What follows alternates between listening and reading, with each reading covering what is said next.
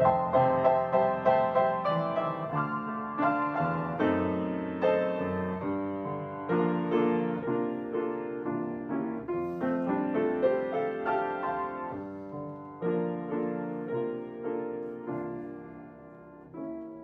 sábado 6 de agosto estamos comenzando la lección número 7 de nuestro serial En el crisol con Cristo. Maravillosa lección que nos está dejando unas enormes y preciosas eh, enseñanzas para nuestra vida espiritual. El título de esta semana es Esperanza Indestructible. Servidor David González, comenzamos. Cuando lleguen las pruebas, recordad que estas son enviadas para nuestro bien.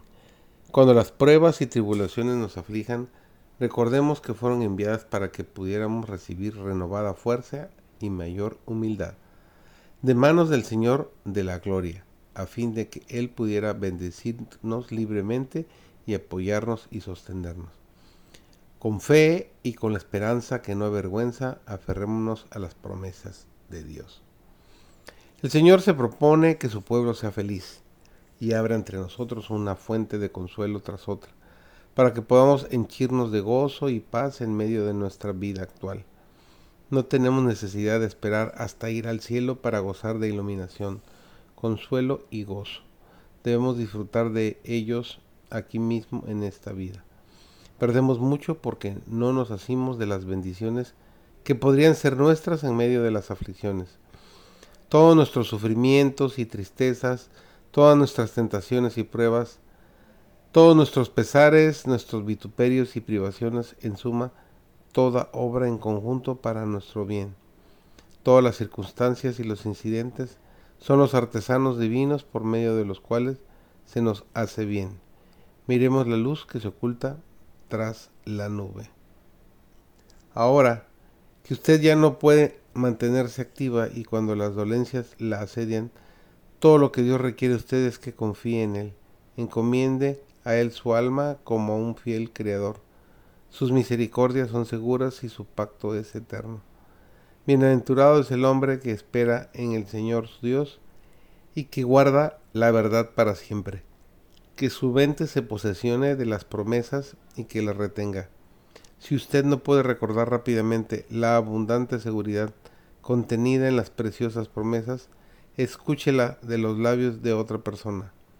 Qué plenitud y qué amor y seguridad se encuentran en las siguientes palabras que proceden de los labios de Dios mismo, que proclaman su amor, su piedad y su interés en los hijos que constituyen su preocupación. Jehová, Jehová, fuerte misericordioso y piadoso, tardo para la ira y grande en misericordia y verdad, que guarda misericordia a millares, que perdona la iniquidad, la rebelión y el pecado.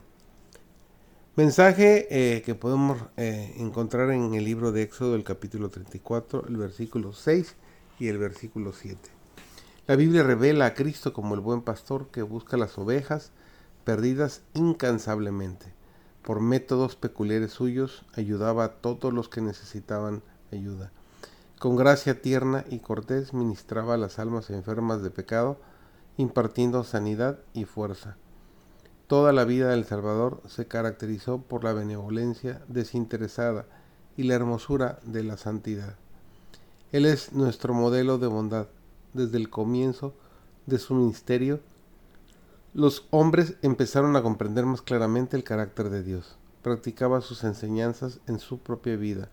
Era consecuente sin obstinación, benevolente sin debilidad y manifestaba ternura y simpatía sin sentimentalismo.